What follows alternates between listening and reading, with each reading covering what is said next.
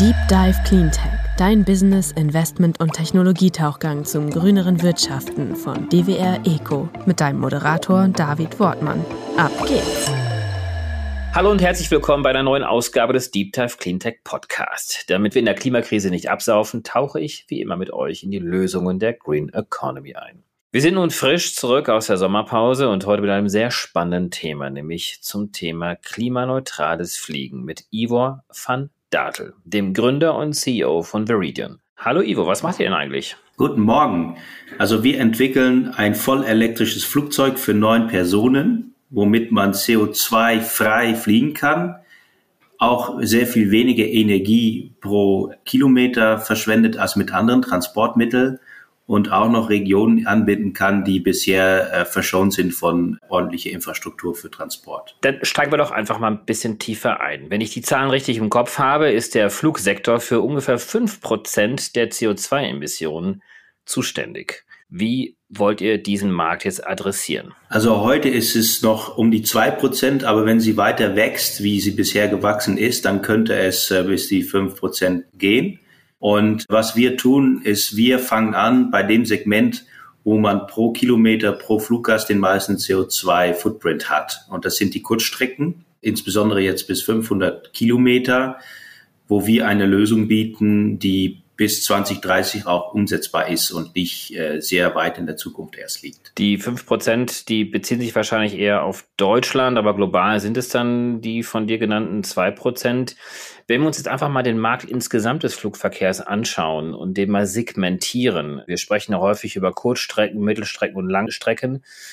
Wie teilt sich das denn ganz grob auf? Also weltweit sind ungefähr äh, 17 Prozent der Fluggasten unterwegs in Strecken bis 500 Kilometer. Das sind so weltweit zwischen 400 und 500 Millionen Fluggäste jedes Jahr, die allerdings pro Person äh, einen viel höheren CO2-Footprint haben als bei längeren Strecken, weil äh, insbesondere der äh, Abflug und, und Steigeflug mehr Schub benötigt und deswegen auch mehr äh, Energie verbraucht wird.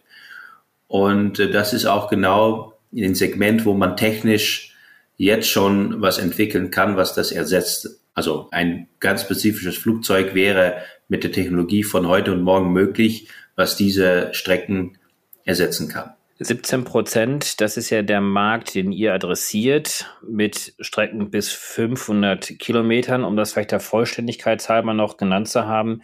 Wie teilen sich die Strecken über diese Entfernung dann noch auf? Wenn man äh, weiter schaut, dann ist, was CO2 anbelangt, sind die Strecken bis 1500 Kilometer eigentlich der Hauptbrocken CO2 in der Gesamtluftfahrt. Wie weiter man dann fliegt, dann, dann werden die Flüge immer weniger und die Fluggäste auch immer weniger. Also es sind insbesondere die die Strecken, die man so auch in Europa fliegen kann oder in der USA, Domestic Flights, das sind doch die, die meisten Flügen. Äh, was ich allerdings auch nebenbei noch äh, bemerken möchte, ist, mit anderen Transportmodalitäten sind sehr viel mehr Menschen unterwegs. Wenn ich nur die Zahlen von Deutschland mir anschaue, dann Strecken von 150 bis 600 Kilometer sind jährlich 1,4 Milliarden Menschen unterwegs. Und 80 Prozent davon mit dem eigenen Pkw. Und wenn man den mit dem eigenen Pkw äh, reist, ein Dieselfahrzeug oder Benziner, dann hat man wieder einen ähnlichen CO2-Footprint pro Passagier pro Kilometer, wenn man mit einem Kurzstreckenflugzeug unterwegs ist. Und deswegen ist das Potenzial dieser Kurzstreckenflügen voll elektrisch eigentlich noch sehr viel größer als nur die existierenden Markt. Die Argumentation derjenigen, die sagen, die Fliegerei muss jetzt eingestellt oder reduziert werden aufgrund des Klimas, beruht ja vor allen Dingen auf der Annahme, dass insbesondere kürzere Strecken, also wahrscheinlich genau die bis hin zu 500 Kilometern, also die typischen Inlandsflüge, doch eigentlich ersatzlos gestrichen werden könnten und man stattdessen auf die Bahn geht. Wie geht ihr mit diesem Argument denn um? Also seht ihr da trotzdem eine Berechtigung für die Kurzstreckenflüge? Also es gibt natürlich Strecken innerhalb von Deutschland, die man sehr gut äh, mit der Bahn äh, reisen kann und äh, ich mache das auch äh, sehr gerne. Zum Beispiel München-Berlin hat man jetzt einen Sprinter innerhalb von vier Stunden und wenn man dann dazu nimmt, dass man am großen Flughäfen sehr viel Zeit noch äh, einplanen muss, um vorab anwesend zu sein, dann ist äh, für viele Strecken die Bahn tatsächlich eine sehr gute Alternative. Nichtsdestotrotz gibt es einen Nachteil, nämlich die Bahn fährt nur dort, wo es Schiene gibt. Und ist man eigentlich beschränkt auf Großstädten, die miteinander verbunden sind, wenn man jetzt über Strecken von 500 Kilometer spricht, die man in einigermaßen kurzer Zeit erreichen möchte. Es gibt nun einmal einen großen Bedarf an Reise innerhalb einer gewissen Zeit, wenn man zum Beispiel geschäftlich unterwegs ist, dann äh, man und man hätte äh, in einem Tag zwei Kundentermine machen können und stattdessen nur ein Kundentermin alle zwei Tage, dann hat das natürlich auch einen Impact. Und es ist natürlich immer eine Frage der Prioritäten, aber grundsätzlich gibt es eine Nachfrage an Reisemitteln, die, mit denen man Zeit spart. Also wenn man sich Strecken beispielsweise zwischen Dresden und Stuttgart anschaut, da wissen wir alle aus der eigenen Erfahrung, da ist es mit der Bahn sehr, sehr schwer, in kürzester Zeit dorthin zu kommen. Mit dem Auto ist das ja ähnlich auch. Also das Argument liegt auf der einen Seite bestimmte Strecken, die mit der Bahn, aber auch mit dem Auto nicht schnell genug zu erreichen sind. An wen richtet sich denn euer Angebot? Oder wer glaubst du sind in Zukunft diejenigen, die genau solche Strecken auch nachfragen? Also grundsätzlich sind es die Reisenden, die entweder äh, Zeit sparen möchten, das sind dann wahrscheinlich sehr viel Geschäftsreisenden. Die Frage ist natürlich auch, gegen welchen Flugpreis kann man äh, die Strecke anbieten. Wenn man eher preisgetrieben ist, dann würde man vielleicht die Angebote nehmen, die heute am günstigsten sind. Man hat natürlich in den letzten Jahren sehr viel Fernbusverbindungen dazu bekommen, die sehr preiswert sind aber wo man dann länger unterwegs ist. Äh, also derjenige, der nur auf den Preis schaut, der wird vielleicht nicht mit uns fliegen, weil es wird immerhin noch Geld kosten. Aber wir nehmen im Moment an, dass äh, eine Strecke äh, so viel kosten wird wie heute eine erste Klasse Flexi-Ticket mit der Bahn, also um die 300 Euro Großordnung. Und dann hin und zurück werden es um, um die 600. Wenn du dafür aber mehr Kundentermine wahrnehmen kannst oder dafür zu Hause bei der Familie das Abendessen wahrnehmen kannst oder noch eine Geschichte für die Kinder vorlesen kannst und die auch noch selber ins Bett bringen kannst und im eigenen Bett schlafen kannst, dann, also ich als, als, äh, als Vater würde da dafür auch Geld ausgeben. Ist denn der Trend Richtung äh, digitales Arbeiten, Zoom-Meetings, Teams-Meetings dort dann auch noch ein, eine Entwicklung, die ihr euch genauer anschauen müsst, weil dort sicherlich ja auch bestimmter Bedarf an Kurzstreckenreisen nachlässt? Also die Realität hat äh, mittlerweile gezeigt, dass es äh, nicht so ist. Äh, Im Jahr 2022 haben wir alle die Bilder gesehen von den großen Flughäfen, wo alle äh, wieder sich auf den Weg äh, gebracht haben, nicht nur für Geschäftsreisen, aber auch Urlaub. Und teilweise war das Personal nicht mehr vorhanden und äh, sind die Flughäfen an ihre Grenzen gekommen. Also den Bedarf, erneut zu reisen und sich persönlich zu treffen, die ist uneingeschränkt da. Äh, natürlich werden vielleicht mehr Menschen zu Hause arbeiten, statt jeden Tag im Büro zu erscheinen. Aber die Menschen, die ja ins Büro reisen, sind ja auch nicht mit dem Flugzeug dorthin gegangen, sondern mit dem Fahrrad oder mit dem Auto oder mit den öffentlichen. Also den Bedarf, weiter weg zu reisen, die ist uneingeschränkt da. Übrigens auch in dem Tourismus sieht man, dass Menschen mit den steigenden Preisen uneingeschränkt Flüge buchen, um wieder einen schönen Urlaub verfallen zu können. Gehen wir doch ein Stück weit mal weg von den Anwendungsbereichen hin zur Technik. Ähm, ich würde mal stark vermuten, dass ihr insbesondere ja auch deswegen jetzt erstmal in dem bis zu 500 Kilometer Bereich unterwegs seid, weil das natürlich kleinere Flugzeuge machen können und die kleineren Flugzeuge sehr viel schneller durch Elektrifizierung technologisch auch so weit äh, kommen, diese Transporte auch machen zu können größere Flugzeuge haben da sicherlich noch viel mehr technologische Sprünge auch zu machen. Kannst du da ein bisschen einführen, wo ihr dort steht oder wo die Branche auch insgesamt steht? Ja, vielleicht kann ich eher erwähnen, dass mein äh, Mitgründer und ich äh, eine lange Historie im Airbus-Konzern haben und auch dort an ähnliche Themen äh, geforscht haben und insbesondere auch die Lösungswege für größere Flugzeuge. Und da sind äh, einfach die technologischen Schritte, wie du beschreibst, äh, größer, weil man muss noch mehr fundamentelle Sachen erfinden, die es noch nicht gibt. Und das, äh, deswegen bietet es sich ja an, mit den vorhandenen Technologie erstmal ein Produkt zu entwickeln und zu integrieren für ein kleineres Plattform. Dazu kommt auch noch die Zulassung. Für diejenigen, die das nicht wissen, alles, was in der Luft fliegt, muss von einer Behörde zugelassen werden. Der ist komplett unabhängig und dafür gibt es Regularien und Kriterien.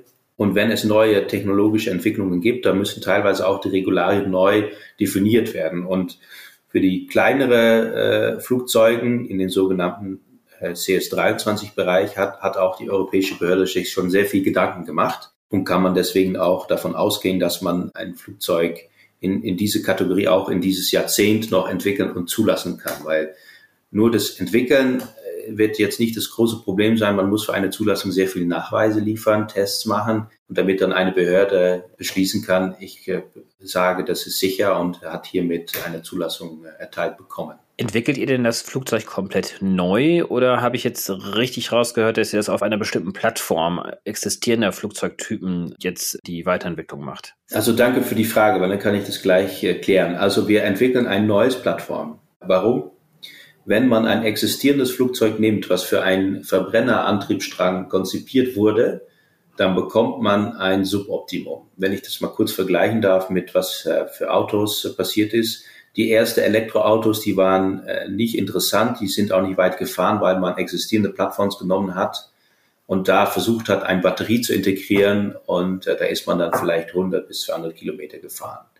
Erst als die Firma Tesla Motors das Model S äh, entwickelt hatte, quasi mit weißes Blatt Papier ein, ein große Limousine um ein großes Battery Pack herum konzipiert hat, hat man E-Autos bekommen, die 500 Kilometer gefahren sind. Und so ist es auch für Flugzeuge. Man muss das Flugzeug optimieren für den Antriebsstrang. Und das steht ganz oben auf der Liste. Das Flugzeug muss insgesamt weniger Energie verbrauchen. Deswegen verweisen wir auch äh, sehr gerne auf ein Zitat von Otto Lilienthal.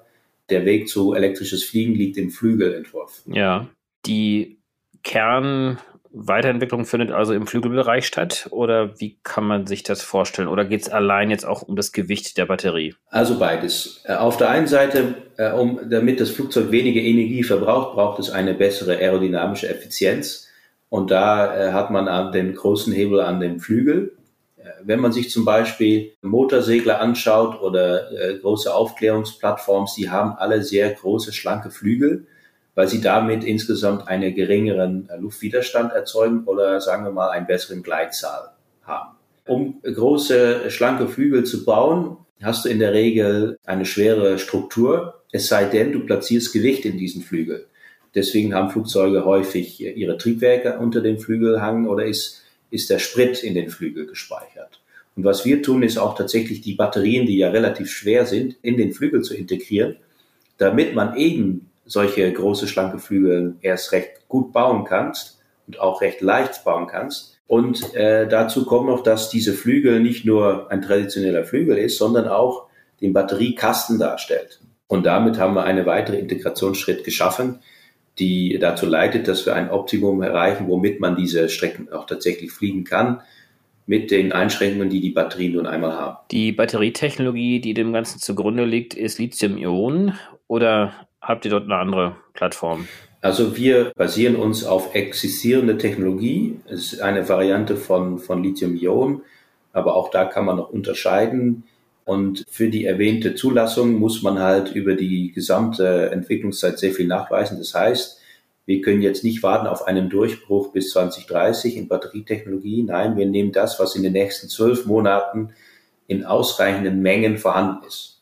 Weil auf der einen Seite kann man natürlich darüber lesen, dass es im Labor Zellen gibt, die einen gewissen Energiedicht erreicht haben. Aber erst wenn etwas in einem industrialisierten Zustand produziert werden kann, ist es brauchbar für unseren Zwecken. Ist dann dort der Treiber die Automobilindustrie, also die Entwicklung Richtung leichteren und anders geformten Batterien? Oder habt ihr dort trotzdem noch Anfordernisse, die auch abweichen von denen der Batterie? Also auf jeden Fall sind die Hunderte von Milliarden die von der Automobilbranche in Batterien investiert werden, die, die absolut größte Treiber für diese Entwicklungen. Und man kann dann, es gibt tatsächlich bestimmte Anforderungen für die Luftfahrt, aber die gemeinsamen Nenner sind die wichtigsten. Zum Beispiel in die Rohstoffen, in, das, in die Weiterentwicklung der Elektrolyten, die Kathoden, die Anoden. Und was dann für Luftfahrt wiederum spezifisch wird, ist, äh, kann man die ganze Wertschöpfungskette äh, komplett äh, nachvollziehen, also die Traceability. Man muss bei der Luftfahrt immer genau sagen können, das war der Materialsatz so und so und der kommt daher. Und äh, vielleicht eine weitere Qualifizierung. Aber das wird dann, sagen wir mal, ein Nebenstrang, die völlig kompatibel ist mit der großen Entwicklung für die Automobilbranche. Wird nicht eins zu eins die gleiche Zelle unbedingt sein, aber quasi dessen Cousin. Jetzt kommen wir vielleicht mal zu eurem Geschäftsmodell. Ihr entwickelt, produziert baut also auch dann diese Flugzeuge. Verkauft ihr diese Flugzeuge? Lizenziert ihr sie? Wie ist das Geschäftsmodell hinten raus? Also im Moment äh, verkaufen wir noch keine Flugzeuge, weil wir tatsächlich noch sehr früh in der Entwicklung stecken.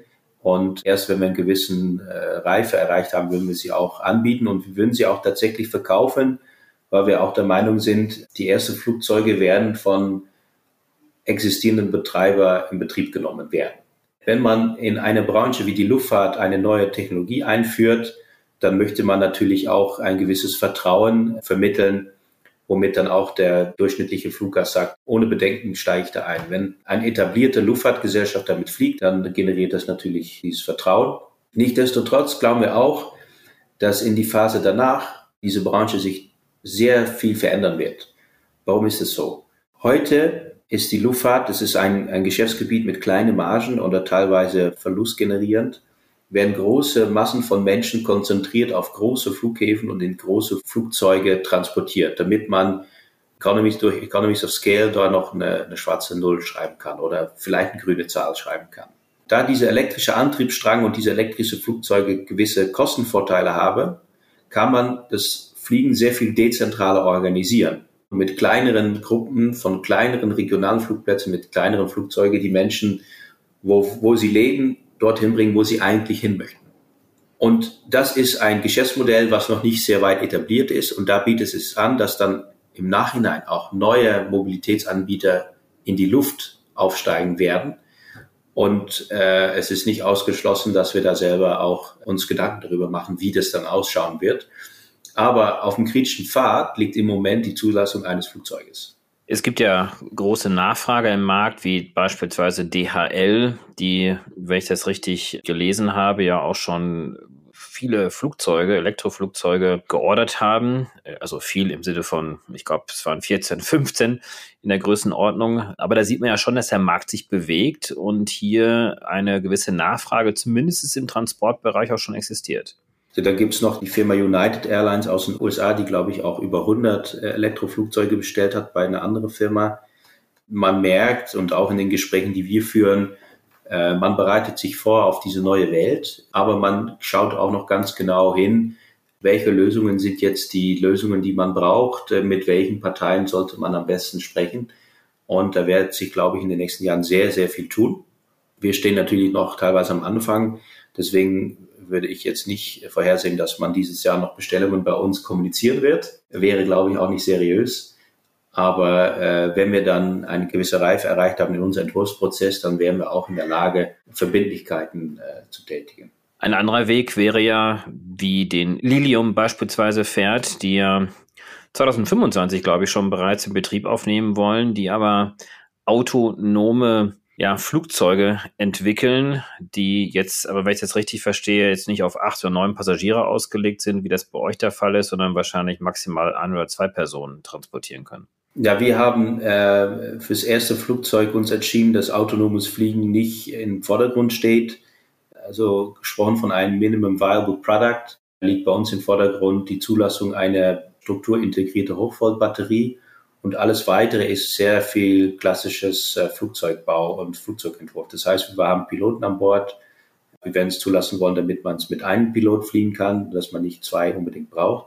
Weil es sind natürlich sehr viele interessante Entwicklungen auf dem Markt, autonomes Fliegen oder andere. Aber das könnte man dann, wenn man einmal diesen Markteintritt erreicht hat, könnte man das äh, nachrüsten, wenn man möchte. Äh, weil das ist auch wieder eine andere Frage. Wenn etwas technisch sicher geht, heißt noch nicht unbedingt, dass jeder das machen will. Die Pilotenausbildung wird die gleiche bleiben oder ist es hier dann doch erforderlich, bei eurem Typus dann eine ganz neue Pilotenausbildung ja, durchzuführen? Äh, nee, äh, die Idee ist, dass es äh, sich fliegen lässt wie jeder anderen sage ich mal, Single Prop. Also wie eine Cessna. Oder wie, wie eine Pilatus äh, PC-12 oder also es gibt ja auch ein bisschen größeren ähm, Flugzeugen. So sagen wir mal, man, hätte man eine ATPL, äh, dann, dann kann man damit fliegen. Da gibt es bestimmt noch eine, einen kleinen Type-Specific äh, Anteil. Äh, aber das Flugzeug wird sich vermutlich sehr viel einfacher fliegen, weil ein elektrischen Antriebsstrang hat sehr viel weniger Teile Und man merkt das schon, äh, es gibt ja kleinere Flugzeuge, die mit Pistons fliegen, die sehr viel schwieriger sind als mit einer Turbine, wo man teilweise mit Single Lever das ganze Triebwerk steuern kann und dahinter ist dann ein Computer, der sich um alles kümmert. Äh, also es soll, es soll sehr pilotenfreundlich sein. Und auch die Ausbildung mit unserem Flugzeug wird einigermaßen günstiger sein, weil der Flugstunde sehr viel geringer kostet. Aufgrund der äh, geringeren Treibstoffkosten. Genau, die Energiekosten sind äh, ja sehr gering. Auch äh, zusätzlich hat man das Potenzial, diese Energie vor Ort an den regionalen Flugplätzen mit Photovoltaik zu generieren. Und die Flugplätze bauen schon diese Solarparks. In, in meiner Heimat in den Niederlanden, in Groningen, hat man 21 Megawatt am Flugplatz hingestellt. Und wir haben ausgerechnet, damit könnte man um die 500.000 Personen transportieren mit unseren Flieger und im, im besten Jahr hatten die dort 200.000 Fluggäste. Also das Potenzial ist, äh, ist, ist, ist gigantisch. Wir haben vorhin ja schon so ein bisschen über die äh, Marktsegmentierung gesprochen, die Passagiere, die Gruppen, die äh, dieses Flugzeug äh, in Zukunft nachfragen könnten. Auch ein sehr interessanter Aspekt, den du angesprochen hast, dass die Dezentralisierung möglicherweise ja auch dazu führen könnte, dass auch weniger geflogen wird, weil im Prinzip weniger über die großen Hubs abgewickelt wird, sondern dann doch eher über kleinere Strecken. Wie groß ist denn das Marktsegment der Logistik beziehungsweise auch Aufklärungsflüge, Krankentransporte, Organtransporte, weiß ich nicht, Löschflugzeuge für die Waldbrände der Zukunft? Sind das auch Dinge, die ihr mit im Blick habt? Personentransport steht ganz vorne, also steht im Fokus, weil da gibt es die größte Nachfrage. Transport von Personen. Cargo ist äh, weniger ein Thema, weil, also es gibt natürlich schon ein Segment, das nennt sich Air Cargo. Der ist äh, aber relativ klein und ist insbesondere getrieben von entweder Zeitkritikalität sowie Organe oder vielleicht ein, ein Teil, was in einem Werk benötigt wird, sonst steht die Linie dort still. Deswegen haben ganz viele Automobilwerke immer einen, einen Hubschrauberlandeplatz. Oder ähm, der Wert ist groß, also High-Value-Items. Weil äh, heute ist, ist Gütertransport logistisch dermaßen optimiert, dass man dieses Multi-Level-Warehousing hat und dann mit statistischen Methoden vorhersagen kann, ich muss mein Stock-Levels äh, wieder nachfüllen und innerhalb von 24 Stunden kann ich überall mit einem LKW hinkommen in Europa. Und die LKWs sind im Moment auf jeden Fall, was die Kosten anbelangt, äh, unschlagbar. Aber dort, wo es äh, Luftfracht gibt, gibt es auch sehr häufig Lärmeinschränkungen, darf man nicht mehr nachts fliegen. Und wir werden ja sehr viel weniger Lärm produzieren und könnten einen Teil davon übernehmen. Ich meine, unser Flugzeug kann entweder ausgestattet werden mit Sitze, aber kann natürlich auch sehr einfach ausgestattet werden mit einem Gepäckraum, wo man dann bis 1000 Kilo mitnehmen kann. Das heißt, ihr werdet euch auch im Fokus jetzt genau darauf spezialisieren, diesen Flugzeugtypus weiterzuentwickeln, der diese 1000 Kilogramm transportieren kann? Oder werdet ihr auch in verschiedene Flugzeugtypen hineingehen, also auch Richtung Ultraleichtflugzeuge beispielsweise für ein oder zwei Personen? Nein, nein, nein. Dieser Schritt für den Neunsitzer ist der erste Schritt nach oben. Die Ultraleicht gibt es. Es gibt ja ein ein elektrisches Flugzeug, was zugelassen wurde aus Slowenien. Damit darf man heute äh, Schüler schülen. Das ist eine fantastische Entwicklung, weil es hat ja gezeigt, elektrisches Fliegen geht grundsätzlich und ist sicher. Und wir machen jetzt den Schritt äh, nach oben Richtung neun Sitze und äh, danach wird es eine Reise Richtung vielleicht 19 oder darüber hinaus geben. Es gibt natürlich irgendwo eine Systemgrenze. Man wird jetzt nicht 300 bis 400 Leute über den Atlantik damit fliegen können, also nur batterieelektrisch. Wo siehst du die Systemgrenze? Das ist sehr schwierig zu sagen. Es hängt von mehreren Facetten ab. Auf der einen Seite ist da die Entwicklung in der Batterietechnologie, äh, in den anderen Bereich die Materialien. Ich würde ungern jetzt eine Vorhersage machen, die dann in fünf Jahren als äh, die dann sehr weit daneben lag, aber ich glaube, der liegt unter, unter 50 äh, Sitzplätze. So, ihr werdet die neun Sitzer bis 2030 voraussichtlich anbieten können und dann wird ja 20 und bis zu 50 Sitzer dann ein, zwei Jahrzehnte später dann folgen. Das werden wir dann sehen, weil der Neunsitzer hat im Businessmodell das Vorteil, dass man sehr viel mehr Flugplätze anfliegen kann, weil wenn man den, also der ist einfacher zu füllen als ein größeres Flugzeug. Deswegen hat der Neunsitzer ist ja nicht nur eine Grenze, die man ausgewählt hat für die technische Machbarkeit, die hat auch vom Business Sense sehr viel mehr Sinn, weil man sehr viel mehr Routings fliegen kann. Wenn ich heute der heutige General Aviation Markt mir anschaue, die es heute ja schon gibt, Dann gibt es weltweit um die 10.000 Neunsitzer, die ja in den letzten, sagen wir mal, 60 Jahren gebaut wurden. Die meisten davon sind ja schon sehr alt. Nur ein, es gibt nur ein Viertel davon, äh, also 19 Sitzer gibt es nur ein Viertel davon, also vier, viermal kleiner. Weil dann der Schritt zum 30, 40, 50 Sitzer anscheinend äh, doch sehr viel mehr Sinn gemacht hat. Deswegen ist der Neunsitzer, was uns äh, betrifft, eigentlich der Sweet Spot. Und es werden sicherlich auch noch spannende Entwicklungen im Bereich E-Fuels und Wasserstoff geben können im Bereich Aviation, im größeren äh, Marktsegmentbereich. Siehst du das auch als Thematik? Also das, das wird ja gemacht. Ja? Da arbeiten Firmen und, und Forschungsinstituten daran. Äh, wir haben uns für batterieelektrisch entschieden, weil man dort äh, wir nennen das gerne from, wing, from well to wing. Also die gesamte Energiekette ist am effizientesten, wenn du 100 Kilowattstunde zum Beispiel mit, mit Solarpanels äh, äh, generiert hast, dann bleibt bei uns äh, irgendwie kommt 77 an, an am Propeller. Wenn du diese Energie erst noch benötigst, um einen gewissen Brennstoff oder, oder Kraftstoff zu produzieren, dann kommt äh, bei Wasserstoff irgendwie nur noch 33 Kilowattstunde an und beim E-Fuels vielleicht irgendwie 15. Und äh, wir haben ja auch eine Energiekrise im Moment. Deswegen äh, kurzfristig, ja, es gibt diese Entwicklung und die hat teilweise den Charme, dass man die mit den existierenden Flugzeugen verwenden kann.